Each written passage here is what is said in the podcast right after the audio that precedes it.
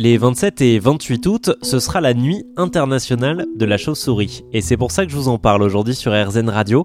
Cette nuit internationale est organisée depuis plus de 20 ans par la Société française pour l'étude et la protection des mammifères. Et je vous ai dit la chauve-souris, mais on devrait plutôt en parler au, pluriel, puisqu'il existe pas moins de 1400 espèces de chauve-souris, faisant de ce mammifère le plus présent sur euh, la planète. Euh, parmi ces 1400 espèces, il n'en existe que 3 qui sont qualifiées d'espèces vampires, c'est-à-dire qui se nourrissent euh, de sang. Elles sont euh, principalement localisées en Amérique latine. J'ai eu la chance de m'entretenir avec Alexa Sadier. Elle est docteur en biologie, elle étudie la biodiversité et l'évolution des chauves-souris. Je lui ai demandé s'il y avait un point commun entre ces 1400 espèces. Alors au niveau donc caractère, au niveau comportemental, chaque espèce a vraiment des différences.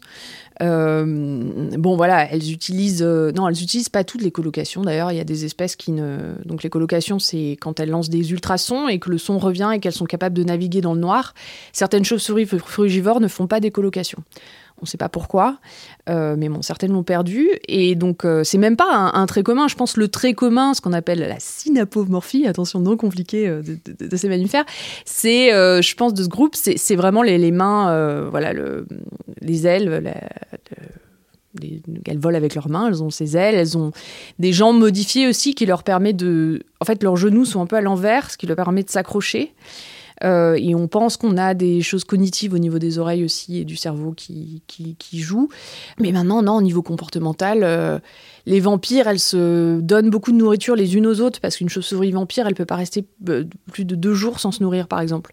Donc, en fait, elles échangent de la nourriture pour pas voilà, mourir. les frugivores, elles sont hyper agressives des fois. Quand on les capture, elles nous mordent dans tous les sens. Il y a des groupes qui font des cris, mais pas, pas des ultrasons, vraiment des cris, des mi, mi, mi, mi, comme ça. Euh, d'autres qui sont très calmes, enfin, ça dépend vraiment. Euh. Est-ce que euh, quand on, se retrouve face à une chauve-souris qui rentre par une fenêtre, par exemple, chez nous, est-ce qu'on a des raisons d'avoir peur? Ou est-ce que c'est un animal plutôt gentil?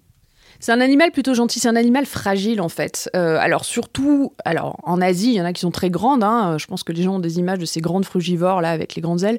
Euh, en France, elles sont toutes petites. Hein. C'est vraiment, euh, c'est vraiment des petites chauves-souris insectivores. Elles sont fragiles en plus. Non, ce qu'il faut faire, c'est il faut pas les toucher. Par contre, il vaut mieux pas parce qu'elles sont porteuses comme beaucoup d'autres mammifères. J'insiste là-dessus. C'est pas uniquement les chauves-souris. Elles sont porteuses de la rage. Et euh, voilà, mourir de la rage en 2022, c'est quand même, euh, voilà, c'est quand même un peu un problème. Euh, donc, si jamais vous touchez une chauve-souris, si voilà, si elle vous griffe ou quelque chose comme ça, il faut tout de suite aller faire un vaccin anti-rabique. pas attendre parce qu'en fait, une fois que la maladie se déclare, ben c'est trop tard, il n'y a plus rien à faire. Donc, il faut vraiment, c'est on va dire le danger principal qu'on a. Mais en fait, la, la, rage, ça s'attrape si une chauve-souris vous mord ou vous griffe, pas autrement. Et, et donc non, il faut vraiment, si elle rentre dans la maison, ouvrir les fenêtres pour la laisser partir.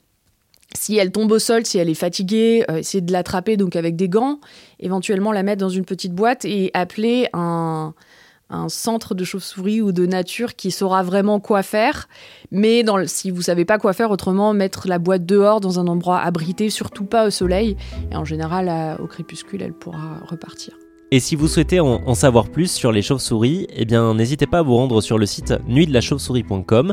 Il recense absolument toutes les activités partout en France pour cette nuit internationale qui, je le rappelle, se déroulera du 27 au 28 août prochain.